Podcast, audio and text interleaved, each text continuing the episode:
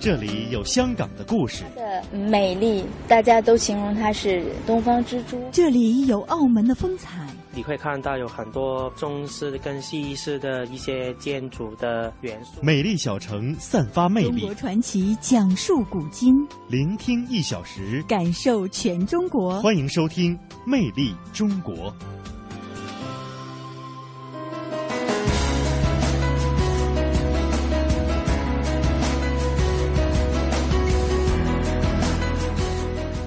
听众朋友，大家好，欢迎您收听中央人民广播电台华夏之声为您送出的《魅力中国》节目，我是马瑞。各位好，我是宋雪。节目一开始，先来为您介绍一下在今天节目当中您将会听到的主要内容。书画名家组团巡展，促进台港澳艺术加速交融。中国菜都的蔬菜贴上了二维码。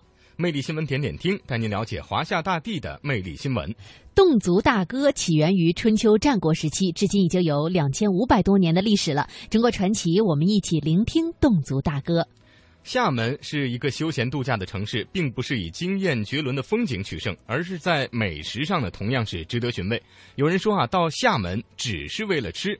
那魅力小城，我们就跟随记者一起走进厦门，品味厦门美食。中国采风，我们走进我国的湿地。魅力中国，首先进入到今天的魅力新闻点点听。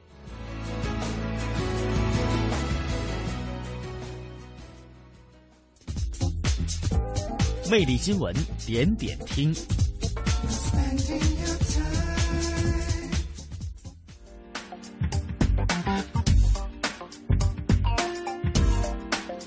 好的，魅力新闻点点听，第一站山东，集中展现福建当代书画名家艺术成就的八闽神韵福建当代书画名家作品海内外巡回展，十二号在山东济南开展。当天上午，一百三十多幅福建当代书画精品展和下午的民鲁两地书画家笔会都受到了山东观众的热烈追捧。这是以整体面目出现的福建书画家，继在杭州、台湾、香港三场巡展之后的又一次成功。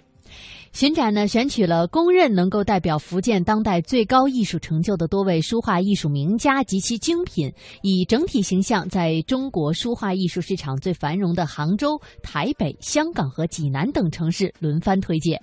著名的闽派水墨丹青艺术大师、福建省文联副主席王来文表示，闽派书画艺术在巡展中获得了两岸四地如此热烈的反响。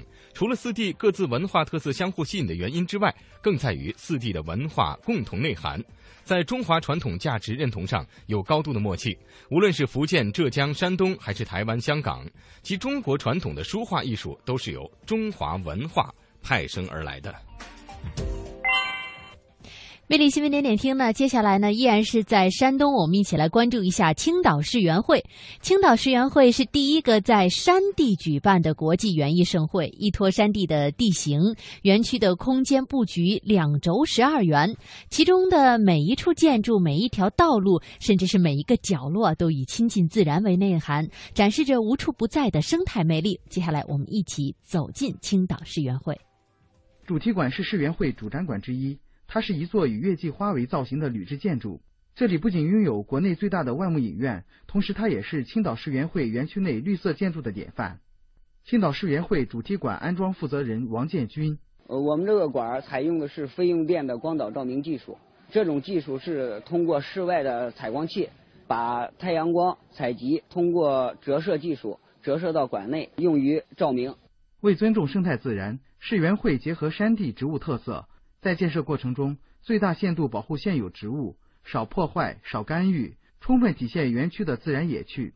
其中的水井建设全部利用原有水系，顺势而为。对过去破坏的周边山体，也采用先进工艺进行生态修复，努力体现山地园特色。同时，很多园区采用了雨水采集系统，极大限度的节约了资源。青岛市园会植物馆工程执行经理崔金辉，主要就是。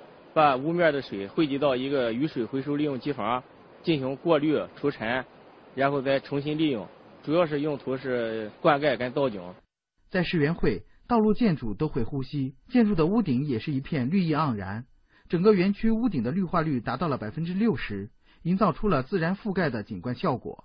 青岛世园会工程建设部主管张静。我们经常用我们自己的一句话来讲哈，本届世园会其实不是这个建设出来的，而是直接在山上长出来的。呃，我们秉承了这个让生活走进自然的这种理念，运用了一些自然的手法，让游客呢来到咱们园区里边有一种回归自然的这种感受。好，美丽新闻点点听，继续来浏览山东。在素有“中国菜都”之称的山东寿光，蔬菜被贴上了二维码，以适应手机时代买菜的新特点。那这在全国呢属于首创。我们来听报道。我现在是在文家街道桑家庄村，从我身后这些大棚生产出来的蔬菜呢，都会贴有一张二维码。我们的顾客朋友啊，只要轻轻一扫这二维码，整个蔬菜生产的全过程呢，就会一目了然。目前呢，该种模式在全国属于首例。近日，记者在寿光市文家街道桑家庄村桑春雨的蔬菜大棚里看到，他像往常一样拿出手机，对着大棚墙上的二维码扫了一下。手机马上就记录下了他当天进棚工作的信息，并自动发送到服务器上进行保存记录。寿光市文家街道桑家庄村菜农桑春雨，呃，现在我们这每个大棚都配备了二维码，呃，所有的这个管理过程、浇水啦、施肥啦，全部都有详细的记录。生产出来的蔬菜全部达到了绿色无公害蔬菜。好的，接下来魅力新闻点点听的第二站，我们一起来到河南唐朝女啊唐朝的这个女皇武则天时期的皇宫重要的宫殿天堂，十三号在河南洛阳城内是揭开了神秘的面纱。那重建的天堂一到九层全部都对外开放了。嗯，天堂是中国历史上唯一的女皇帝武则天的这个礼佛堂。与当时皇宫正殿明堂遥相呼应，是隋唐洛阳城最为辉煌的建筑。那么史料《资治通鉴》记载呢，天堂高五层，而现有文献认为啊，明堂为三层，高度呢是为九十米左右，以此来计算，五层的天堂高度至少应该是在一百五十米以上了。好的，魅力新闻点点听第三站呢是云南啊，在十二号呢，云南省的德宏州阜芒市上演了一场饕餮盛宴。芒市本地呢，十一家餐饮企业多位烹饪高手带着自家的拿手菜来到了芒市广场，拉开了傣族美食大赛的序幕。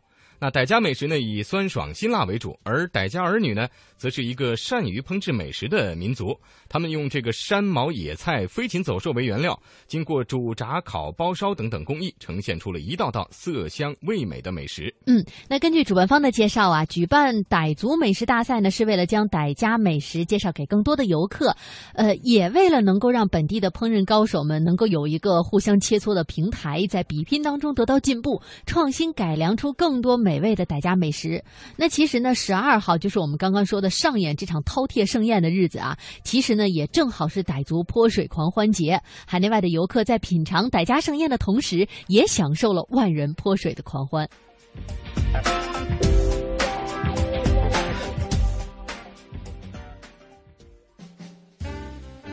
中国传奇。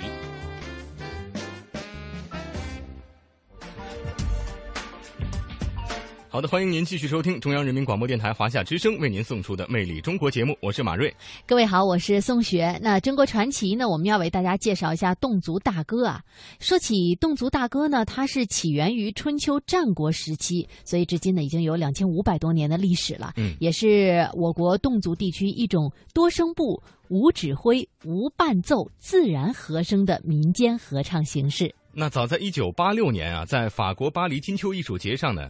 贵族的黎平侗族大歌一经亮相就技惊四座，被认为是清泉般闪光的音乐，掠过古梦边缘的旋律。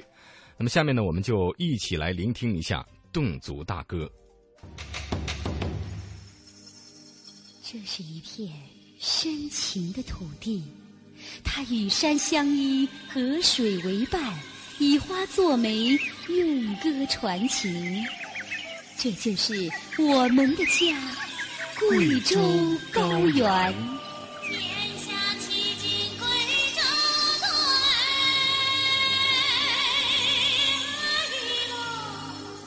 欢迎您来前山秀水，聆听侗族大歌。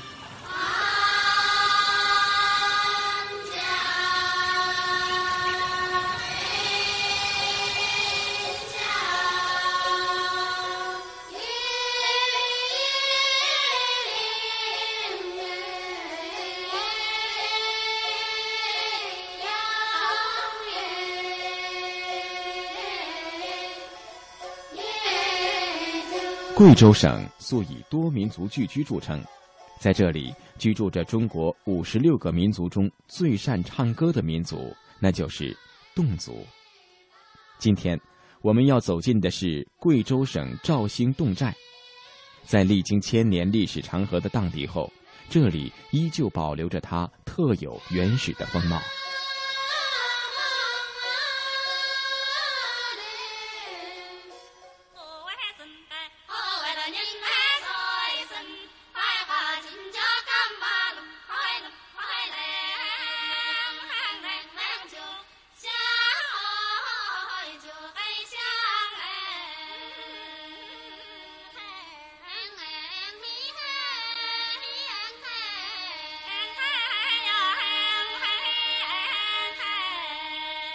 走进侗寨，首先飘入耳中的便是那传唱千年、依然动听的侗族大歌。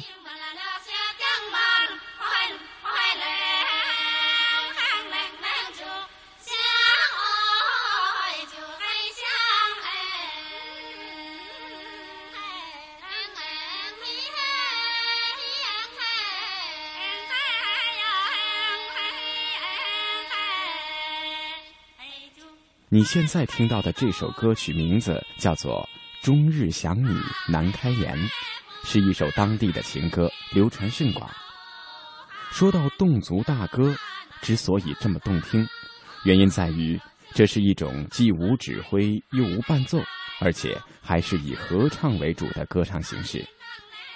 侗族大歌一般曲式复杂，声部组合多变。虽然侗族文化历经风雨，人间沧海，但是侗族大歌仍旧一枝独秀，保留下来，并且越来越受到人们的青睐。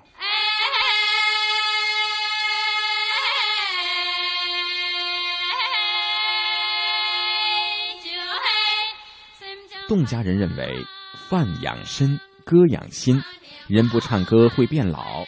充分体现了侗家人对生命与生存的深刻体验和认知。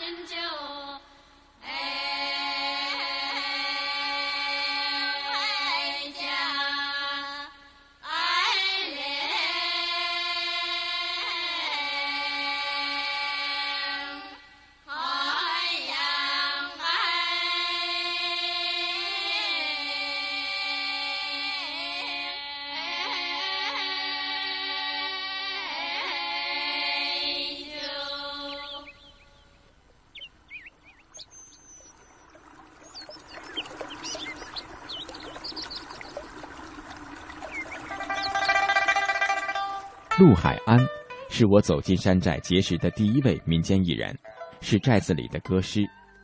歌师不仅是寨子中唱歌最好的人，也是会唱侗族大歌最多的人，同时他还肩负着侗族大歌传承的使命。侗族大歌产生于这样一个相对封闭的民族之中，那么今天它的传承和发展会是怎样的呢？歌师陆海安说：“我们现在一就是把村里边呢没有外出打工的，还喜欢搞呃娱乐的，喜欢唱歌的，我们把他们召集拢来，就教给他们，天天晚上呢进行学习。第二一个传承方式，现在侗族大歌啊，我们就。”呃，进入课堂，拿到学校去，呃，教学生，每天下午都有一节课，就是要采取这种方式呢，来把这个侗族大歌继续传承下去。我们做歌师的就经常去到学校上课，呃，在家里面呢，就是天天晚上呢来进行学习，呃，教他们唱歌。就是通过这些方式来传承我们的这个侗族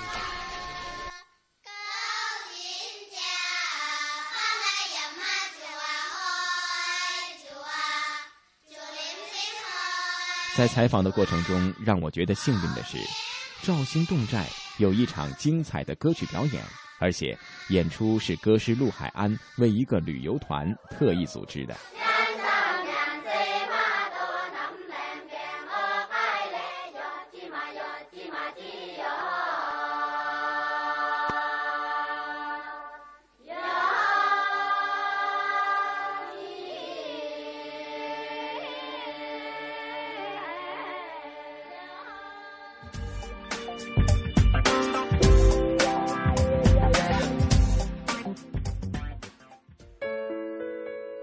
小体现精致，小会拥有无穷魅力。中国的许多小城里蕴藏丰富的故事，魅力小城。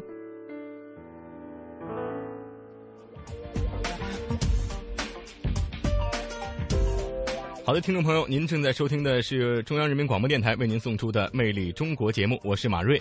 各位好，我是宋雪。那魅力小城呢？今天我们要一起呢到厦门。嗯，其实呢，说到厦门，大家马上就会。想到比如说休闲、对。宜居，呃，还有非常美的对美的风景，尤其是还有鼓浪屿这样一个非常非常让人喜爱的小岛。是，但实际上呢，美食对于很多去厦门人来，这个去厦门的人来说，是一个非常非常大的诱惑。对。呃，有朋友就说哈，这个去厦门就是为了吃啊。当然，这个说法呢有点找笑的意思啊。嗯。不过呢，今天咱们确实要说一说这个厦门的美食。那以厦门菜为代表的这个呃闽菜啊，是中国八大菜系之一。那兼这个台湾潮汕风味，而且这个厦门的菜肴呢，创出了清鲜淡脆、略带微辣的这样一种。独特的风格，那尤其是以这个生猛海鲜啊、仿古药膳、普陀素菜、风味小吃等等著称。那么厦门到底有哪些美食不能错过呢？那接下来呢，我们就一起跟随我们的记者啊，去厦门品味一下厦门美食的独特魅力。欢迎各位继续收听《魅力中国》。那现在呢，我们一行人是来到了一条小街小巷里头的一个小店。呃，可以说是非常的喧闹嘈杂，但是我们知道，好酒不怕巷子深，在这里呢，有一样非常特别的饮品要向大家推荐了。那么接下来我们要请出的是本期《魅力中国》的特邀主持人胡军女士，因为这个地方呢是呃胡军为大家推荐的哈。那先说说看吧，这个店叫什么？这个店呢叫黄泽和，是在厦门的中山路。嗯，两千年的时候吧，我曾经来到厦门，然后一个朋友呢就带我到这里来说：“哎，我带你吃一个我们厦门最好吃的小吃。”我说：“什么小吃？”他说：“花生汤。”我当时想，花生汤不就和绿豆汤啊、红豆汤差不多？花生汤有什么好吃？而且硬硬的，因为我们北方的八宝粥里面的那个花生哈都很硬。对啊。然后呢，他说。你一定要跟我吃，你吃完了以后再说不好。我说好吧，然后我们就来到了。当然，那个店子过去比现在稍微黑一点，呃，装潢也没有现在这么现代哈。现在是那个快餐式的，是吧？有有这个统一的桌子、统一的凳子。然后过去呢，就是很普通的那种桌子啊、长条凳啊那样的。然后呢，朋友买来了以后，我一喝，哇，那叫一个香啊！甜淡正适中，里面这个花生呢是半个半个的那样的哈，而且那个花生瓣呢是软软的、嫩嫩的、糯糯的那种感觉，就特别特别好吃。然后从此呢，我就记住了这个花生汤。这八年以后，那么今年呢，我又来到了这里，然后我就强力的推荐大家说，一定要去黄泽河吃这个花生汤。哎，很多时候我们说呢，记住一个城市是因为这个城市里头的某一个人，或者说某一个故事。那某样吃的，没错，或者是某样吃的。再给大家介绍一下，这个店名叫做黄泽河。黄是黄颜色的黄，泽是原则的泽，和是和和睦睦的和。记住了吗？来厦门的话呢，黄泽河花生汤。哎呀，实在不愿意工作了，因为在采访的同时呢，这个花生汤已经端上来了。端上来了，赶紧赶紧，先尝为快。尝一下，看看是不是我跟你说的那个感觉。嗯。嗯。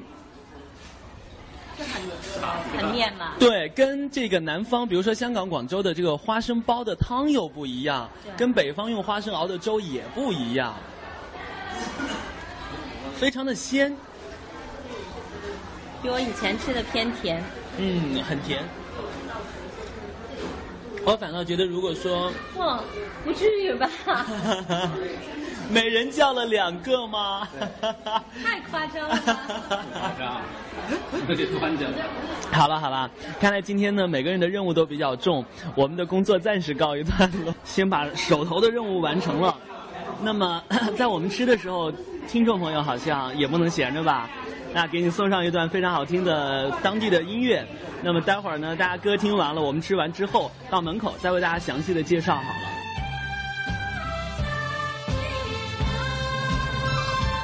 一时失志不免怨叹，一时落魄不免胆寒，哪通失去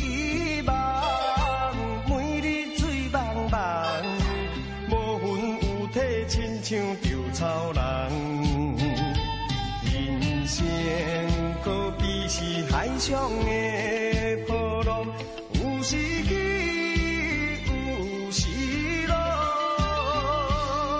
好运歹运，总嘛要照起工来行。三分天注定，七分靠打拼。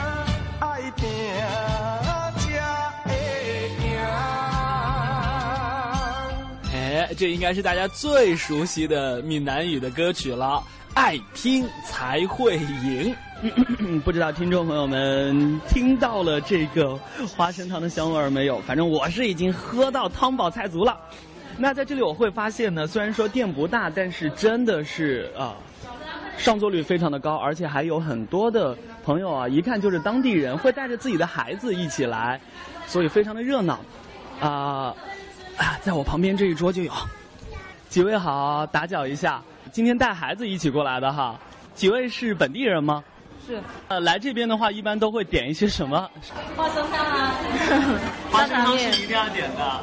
然后这个是这个叫什么？沙茶面。哦。沙茶面。如果向这个外地的朋友推荐的话，还可以推荐一些什么样这个更有特色的东西？年糕、油枪果、油枪果、油枪果、油枪油油葱果。哦，油葱果。小朋友，你说还有什么好吃？年糕了。平时也经常会带这个小朋友一家过来吃。是不大爱吃这个。我刚刚从肯德基出来的。好，那为什么从肯德基出来还来这边呢？肯德基大人喜欢吃这个。好的，那不打搅了，谢谢，慢用慢用。哎，这好像是一个矛盾哦，小孩子喜欢吃肯德基，但是大人还是会喜欢自己中国的老字号。看来这个老字号面临新的挑战，怎样让年轻人更喜欢？哎。大姐，刚才您说，呃，原因在哪里？有的娃娃有玩具。肯德基有专门的这个小孩的一个小的游乐区哈，这好像是其中的一个原因呢。好啦，那接下来呢，我们要呃下楼去了。那在刚才在结账的时候呢，我们知道啊，这样香喷喷的一碗啊，准确的说应该是一盅吧，就是呃一大杯的这个花生汤呢，其实只需要两块钱哦。那具体这个黄泽河在哪个位置呢？嗯，我们继续往下走，到门口的时候呢，再为大家详细介绍。告别可爱的小朋友，从二楼下来之后呢，发现啊，在这个橱窗里头品种真的非常的多，比如说北方的油条，还有油炸糕，啊，这边呢还有包子，哈哈，另外呢，还有这个南方的小酥饼啊、小点心啊，都可以找到。嗯，走出这个店面之后呢，我们会发现啊，中华老字号快餐啊，快速餐饮黄泽河花生汤店，那这写着中山路二十四号。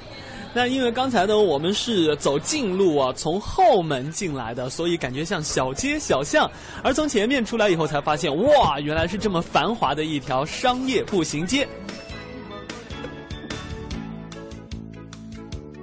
好了，花生汤到这里就暂时告一段落了。那么在这里呢，要告诉大家，既然已经来到了中山路呢，那么中山路这条步行街也是来到厦门一定要好好逛一逛的一个景点了。呃，哎，一扭头就看到了，在花生汤的正对面呢，就是刚才小朋友们非常喜欢的肯德基。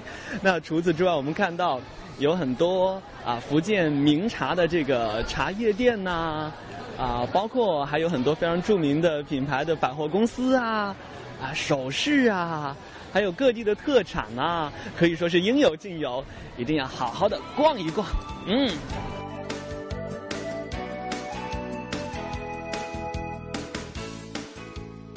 怎么样？这就是美丽的海上花园城市厦门了。好了，那我是小磊，今天的《魅力中国》就到这里了。再次感谢收音机前所有好朋友的收听，期待着《魅力中国》下一次跟你的相遇，也期待呢收音机前所有的好朋友继续关注我们中央人民广播电台华夏之声与香港电台普通话台联合制作的《魅力中国》，下一集一定会有更美的景色带到你的面前。拜拜。浪与四周海茫茫，海水不起波浪。鼓浪屿要对着台湾岛，台湾是我家乡。登上日光岩眺望，只见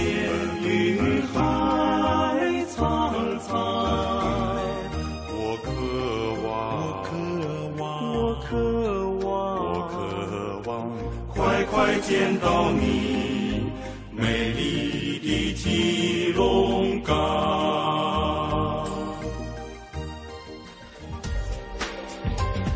哎，刚才听小磊做的这期节目啊，就有一种身临其境的感觉啊。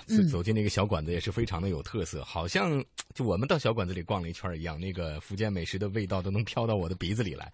呃，其实我感觉啊，如果你想了解一个这个城市啊，或者说一个地区的这样一种美食，不一定要去那个最大、最好、最全面的那种饭店啊、酒店啊、高大上啊，不一定。其实到这个当地的这个小馆子，而且人特别多的那种特别热闹的市井里边那种小食肆，那个地方我觉得才是最地道、最。这个正宗的当地美食的一个缩影，而且在那个里边呢，不仅能够品尝到这个正宗的美食啊，而且能够听到当地人们在享用这个美食的时候的一种一种状态啊。其实就是更更有生活气息，对，更有一种生活气息。对，所以很多朋友也都说到一个地方，真的就是你去。钻这个小巷子、小胡同去找那个感觉，而且其实对于呃珠三角包括港澳的朋友来说，厦深高铁开了之后，其实到福建、到厦门非常非常的方便啊，对。有福气。是有机会呢，就是一定要多去这个小巷子里去品味一下地地道道传统的这样一种福建，尤其这种厦门的美食啊，这种身临其境的感觉真的是特别的好。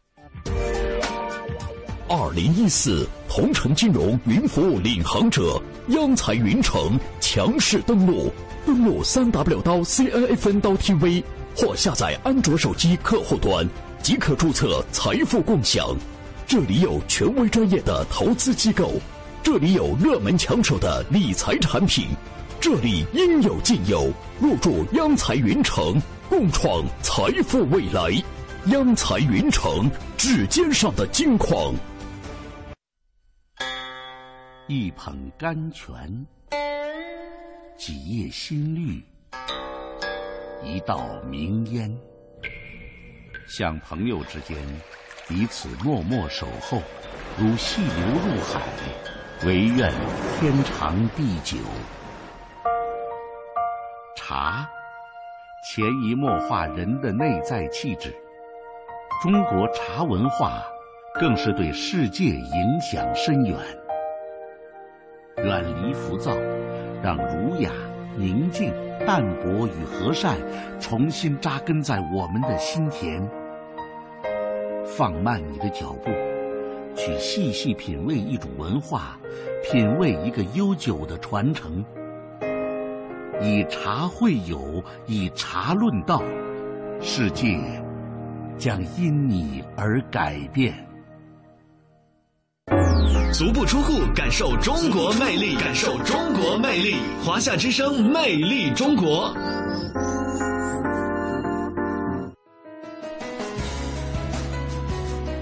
好的，听众朋友，这里是由宋雪和马瑞为您送出的《魅力中国》节目。呃，节目的下半时段呢，我们首先进入每周的固定板块——华夏掠影。北纬三十九度九十二分，东经一百一十六度四十六分。北纬二十二度十五分，东经一百一十四度十五分。从北京到香港，空中电波让我们没有距离。距离。新闻耳边听，华夏全接触，中央人民广播电台华夏掠影，华夏新闻真实感受，一周速览。上周一，当天是清明小长假的最后一天。据统计，清明节期间，全国铁路运输安全平稳有序。共发送旅客三千四百五十二点八万人，比去年同期增加五百一十六万人次，增长百分之十七点六。为保障出行旅客的安全，各地火车站也采取了一系列的措施，引导旅客有序进出车站。南昌火车站值班员车骑六号开始出现那个阴雨天气，在旅客出行这一块呢，我们火车站除了在北广场搭建了临时候车棚之外，还在客流密集的地方采取了加强地面积水清理、防滑安全提示等一些措施，来避免旅客意外滑倒，确保他们的出行安全。上周二。博鳌亚洲论坛二零一四年年会当天在海南博鳌开幕，中国改革相关话题备受国际社会关注。本届年会的主题是“亚洲新未来，寻找释放增长新动力”，各项议题主要围绕改革、创新、可持续发展三大主线，共设置三十场分论坛以及各类讨论会。此外，晚间还安排了八场夜话，是一种议题和形式更为宽松、随意、互动的讨论。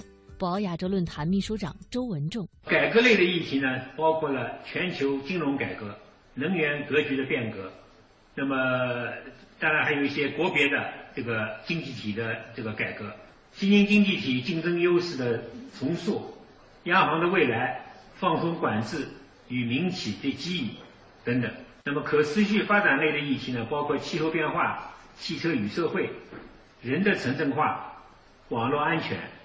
传统智慧的力量，医药行业的商业伦理，全球贸易体制的未来，关注金字塔底层的女性等等。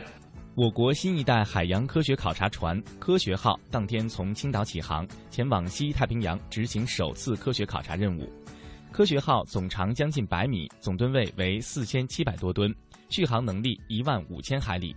它整合了目前国内海洋科学考察多学科多领域的先进设备和技术，对于包括动力环境、地质环境、生态环境在内的综合海洋环境，能够进行高精度、长周期的观测、探测以及保真取样和现场分析，是一个货真价实的海上移动实验室。中科院海洋研究所所长孙松：这仅仅是我们的开始，我们还要进行深海的海山系统、深海的平原。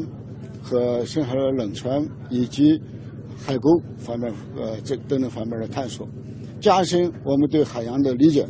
为我们合理的开发利用海洋、保护海洋做出贡献。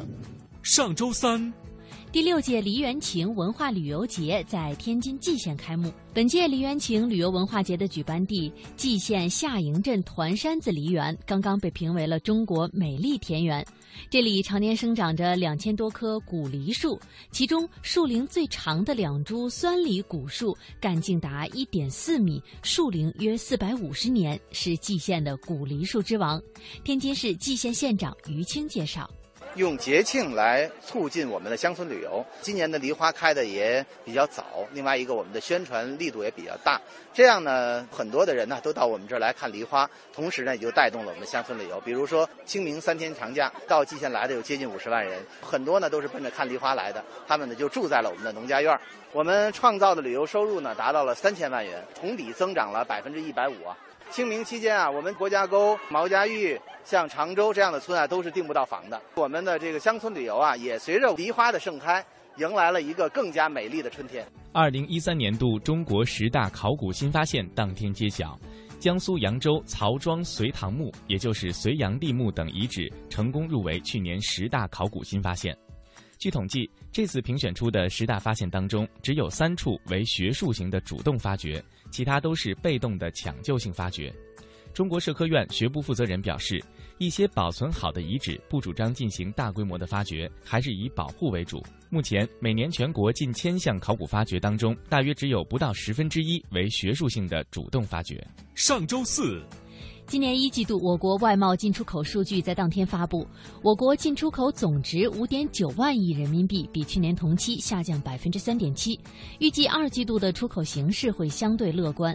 海关总署综合统计司司长郑月生表示，出口下降较多，说明我国外贸确实遇到了一些困难，但不能就此简单认为我国外贸出现衰退。今年一季度，我们国家对我们主要贸易伙伴的进出口仍然保持着增长的态势。只是内地对香港的贸易大幅下降。如果扣除去年同期特别因素和汇率波动对外贸进出口的影响，我们认为今年一季度我国外贸进出口的运行还是处于一个基本合理的区间之内。上周五当天，中国海峡两岸交流协会在张家界正式挂牌成立办事处，并与张家界党政代表、商界代表举行海峡两岸旅游经贸合作交流座谈会。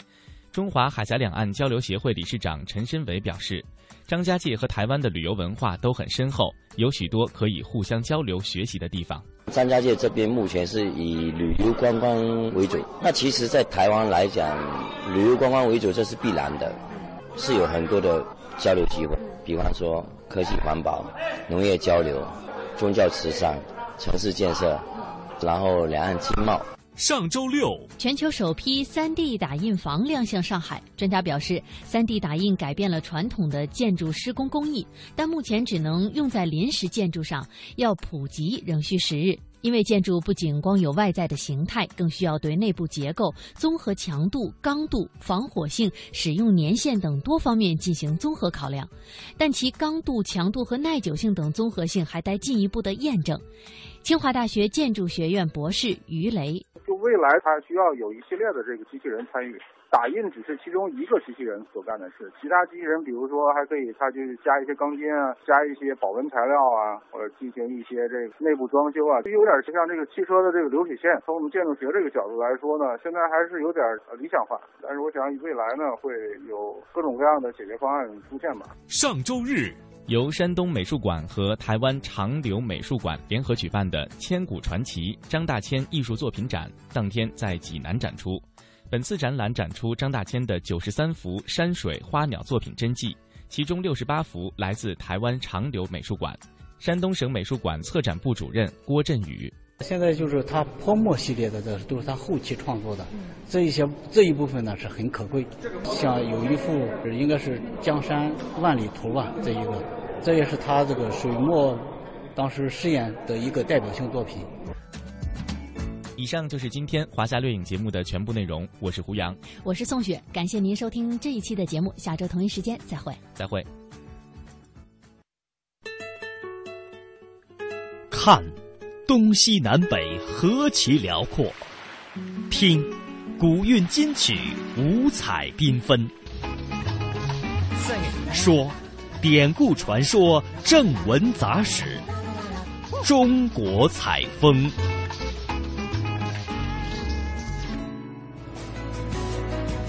好的，来到中国采风，我国呢是世界上湿地类型齐全啊、数量丰富的国家之一。大家比较耳熟能详的湿地就有很多啊。那接下来呢，我们就跟随香港电台的同行雨波以及嘉宾一起来了解一下香港的米布自然保护区。香港米布自然保护区在香港新界的西北部，这里是候鸟的天堂。每到冬季，大量的候鸟从中国的北方以及西伯利亚等地区迁飞到这里来度过冬天。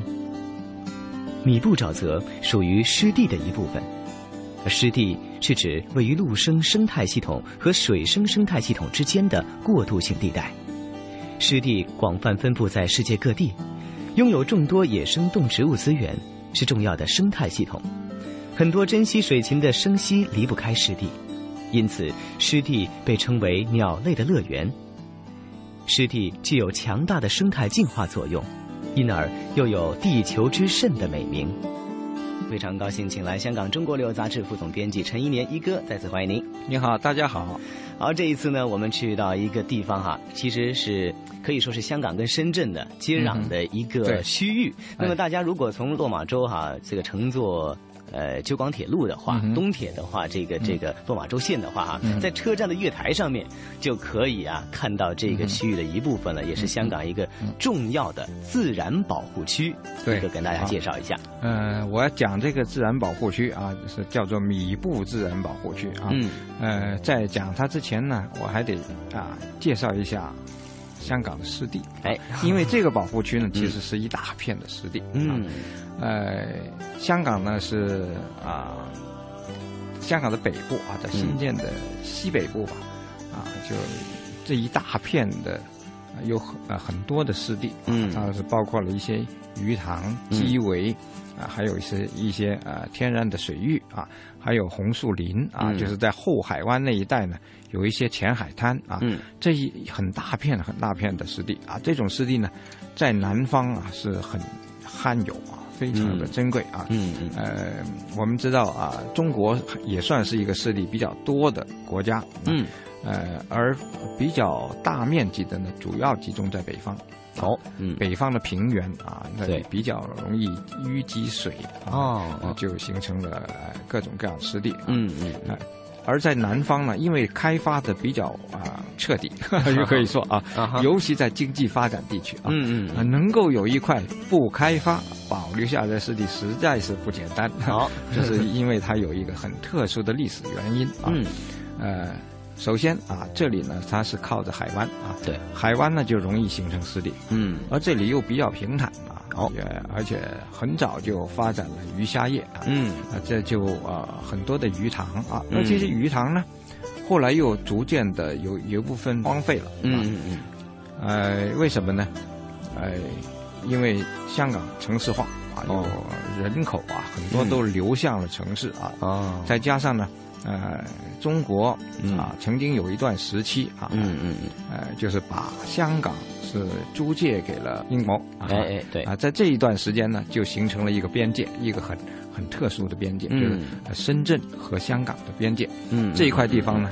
可以说是无人区，那在在这儿生活是很不方便的，嗯，不方便，所以呢，人就往外走了，哎，所以呢，就留下了这一大片啊，实际上是得到了天然的保护，嗯，的一种啊生态环境啊，嗯。啊，这这个是很难得的，是。很特殊的一种啊历史原因。对对对，换一个角度就是说，如果当时是很多人聚居在这个区域的话，说不定我们现在就无法享受这一种自然保护区的珍贵的这个地理资源了哈，反而因为这个呃人迹罕至。那么，所以呢，它得到了一个保护。对啊，呃，后来香港回归了，嗯，呃，特区政府也很重视啊，就是要把这里啊继续延续下来，所以要进入到呃这个保护区呢，呃，还是要办证，嗯，是要有边境证，嗯，但是也不是说完全啊、呃、一般人不能进入，有不少的，嗯，呃。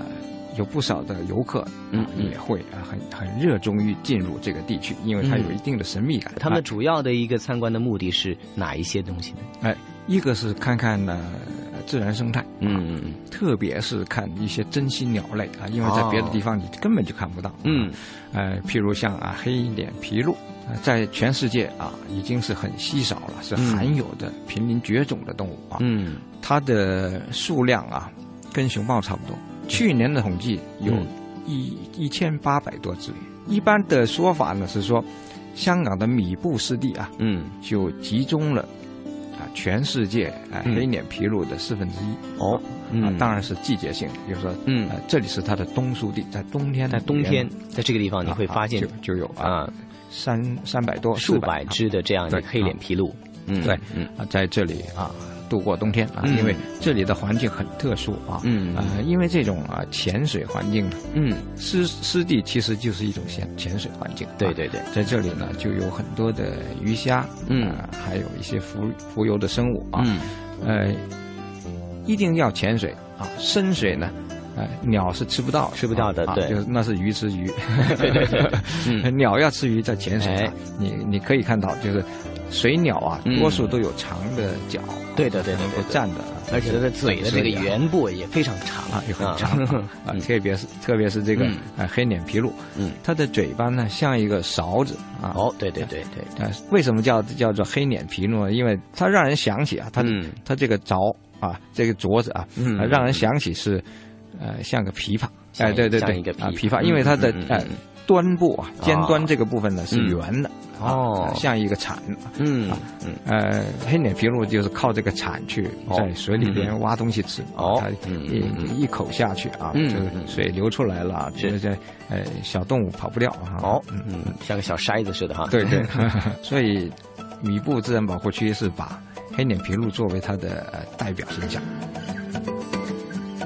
米布自然保护区由世界自然基金会香港分会管理。为了唤起人们保育这片生态宝地，香港分会每年二三月会举办米布观鸟大赛。刚才呢，香港电台的同行语播啊和嘉宾都介绍到了香港的米布自然保护区，而它与深圳相邻。接下来我们要为大家介绍的是广州南沙湿地。嗯，在二零一一年的五月十八号呢，羊城新八景评选发布典礼在广州的中山纪念堂举行，广州塔、科学城等等的新景点呢是正式入选，形成了这个四老四新的新名单。它呢也是见证了广州市的历史和十年的变化。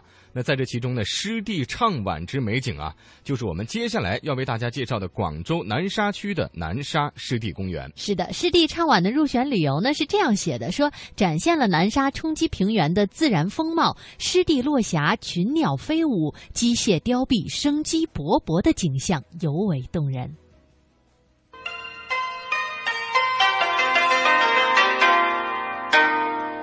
红与绿的。新水乡，我们这个水呢是属于咸淡水的混合体。在夏天的时候呢，这些鱼啊，它会经常跳在船上的哈。谣传直通伶仃洋。目前我们这个南沙湿地呢，是广州县城唯一的一个河口湿地，也是面积最大的一个湿地。魅力中国，魅力南沙，在这里寻找自然和文明的混响。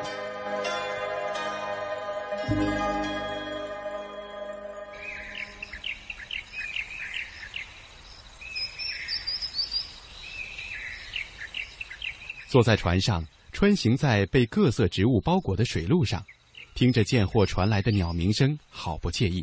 正所谓“曲水芦苇荡，鸟栖红树林，万顷荷色美，人鸟乐悠悠。”南沙湿地游览区的讲解员小张说：“南沙湿地游览区地处广州最南端，珠江四大口门——虎门、蛟门、红旗门和横门出海口交汇之处。”是广州市面积最大的湿地，也是候鸟的重要迁徙路线之一。在当地围垦公司经过二十多年的围垦和经营中，湿地保持了农耕水养的产业结构，土地原始的状态良好，生态环境得到妥善保护。放养鱼虾蟹，种植莲藕、香蕉、甘蔗，碧水蓝天，满目青翠。在游览核心区种植有成片的十多个品种的红树林、芦苇，吸引各种鸟类在这方乐土繁衍生息，形成珠江三角洲难得一见的鸟类天堂。每年的冬季，成千上万的丝光掠鸟从北方飞来越冬，有二十四种上万只的鸟类在此栖息觅食，其中包括非常珍稀的黑面琵鹭、白琵鹭等野鸭成群，苍鹭伫立。为吸引多品种和多数量的飞鸟在公园内觅食、栖息和繁衍，这里还种植了红树林来维护生态，并且种植了芦苇，形成了一个上千亩的芦苇荡。红树的话呢，你看到这两边这些绿色的都是我们中国沿海地带的红树品种，叫桐花，梧桐的桐。它的果实呢很像小辣椒一样的，但是呢是有微毒，不能食用的。一般都是用以繁殖的作用。那红树呢，也是很多品种的。全中国沿海地带有三十七个品种，全世界呢就有九十八个品种的红树。中国的红树品种呢是长不了很高大的，外国的红树就比较高大。待会进到红树林里面，我们都可以看得到很高大、很茂盛的红树的。红树为什么又不是红颜色的呢？其实红树的由来呢，是跟它的树皮有关系的。它的树皮呢含有一种单宁酸，树皮剥落后与空气接触，能氧化成红色，都可以提起来做红色染料的。以前古时候科学没那么发达的时候啊，就是提起这些植物的染料来染红色衣服的。那现在我们准备进入的是芦苇荡了。芦苇荡呢，占地面积有六百亩，大概有四点五公里航道左右。那这些芦苇呢，都是我们人工专门种植下去，为了水鸡、野鸭搭窝栖息的一个场所。所以呢，我们都是很少砍这些芦苇的。如果要砍的话呢，还是要分段来砍。这种芦苇呢，是我们本地芦苇，叫木芦苇哈，跟沙家浜、白洋淀呢是不同品种的。他们那边呢是叫水芦苇，芦苇呢一般都是要生长在河岸、河溪或者沼泽地的那些地方，可以降低海水的含咸度，还可以保地固土的一种作用。别看这些芦苇呢像杂草一样，其实它的经济价值呢也是非常高的。像水芦苇的根呢，它是可以煲凉茶喝的，利开胃、利尿这么的作用。花心呢可以做枕头。花细还可以做扫把，嫩芽呢还可以榨汁喝，因为呢它含有蛋白质跟糖分都非常的高。树干呢还可以造纸、造丝、造棉、造席等等的工业造纸作用的。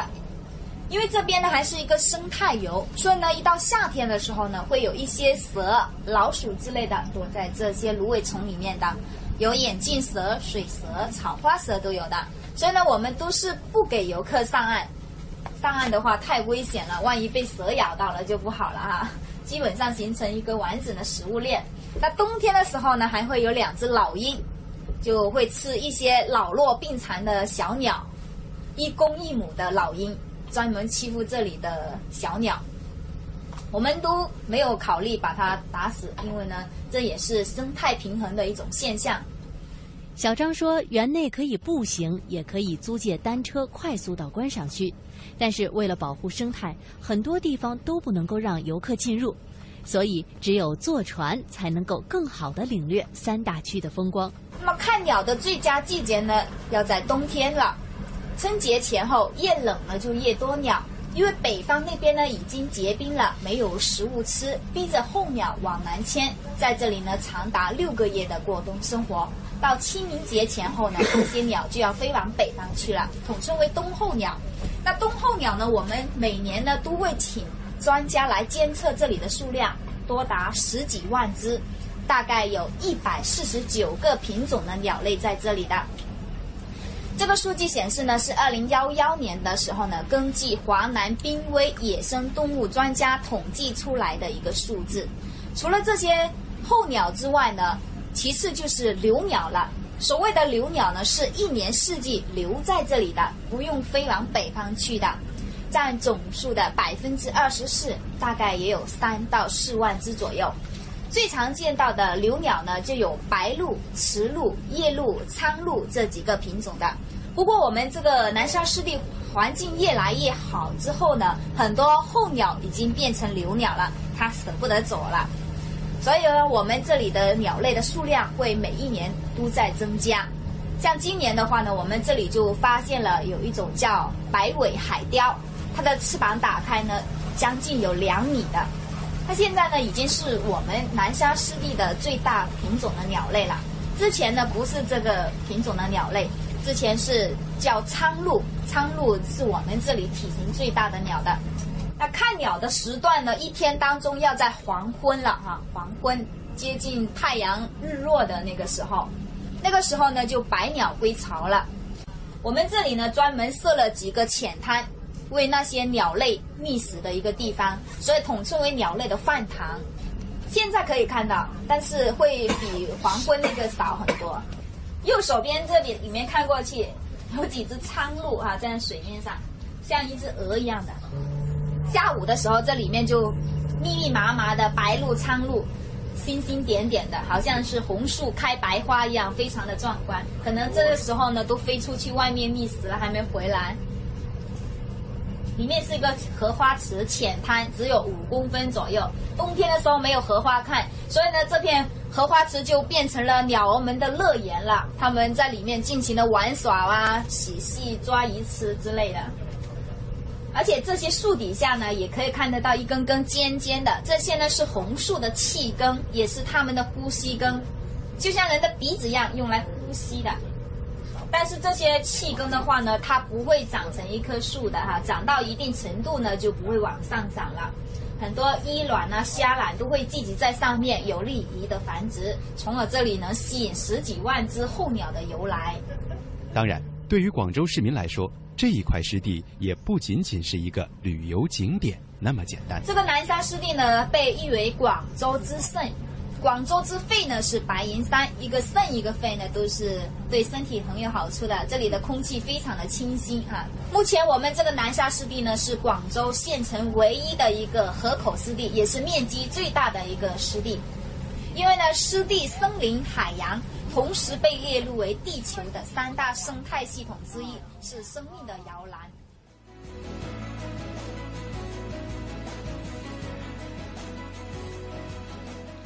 地球的肺的确是湿地，对于现在的地球来说呢是非常重要的。尤其在气候逐渐变暖啊，空气质量是越来越差的今天，有一块湿地无异无异于是一个造血的机器，一个制造新空气的这样一个宝地啊。嗯，所以湿地的保护应该是非常重要的一件事情。的确，嗯，当然，如果我们有机会呢，到这个湿地当中去感受一下它的美景啊。呼吸呼吸新鲜的空气，走一走，洗洗自己的肺，也是一种非常好的体验。嗯，那今天呢魅力中国到这就要跟您说一声再见了，感谢您一个小时的陪伴，再会，再会。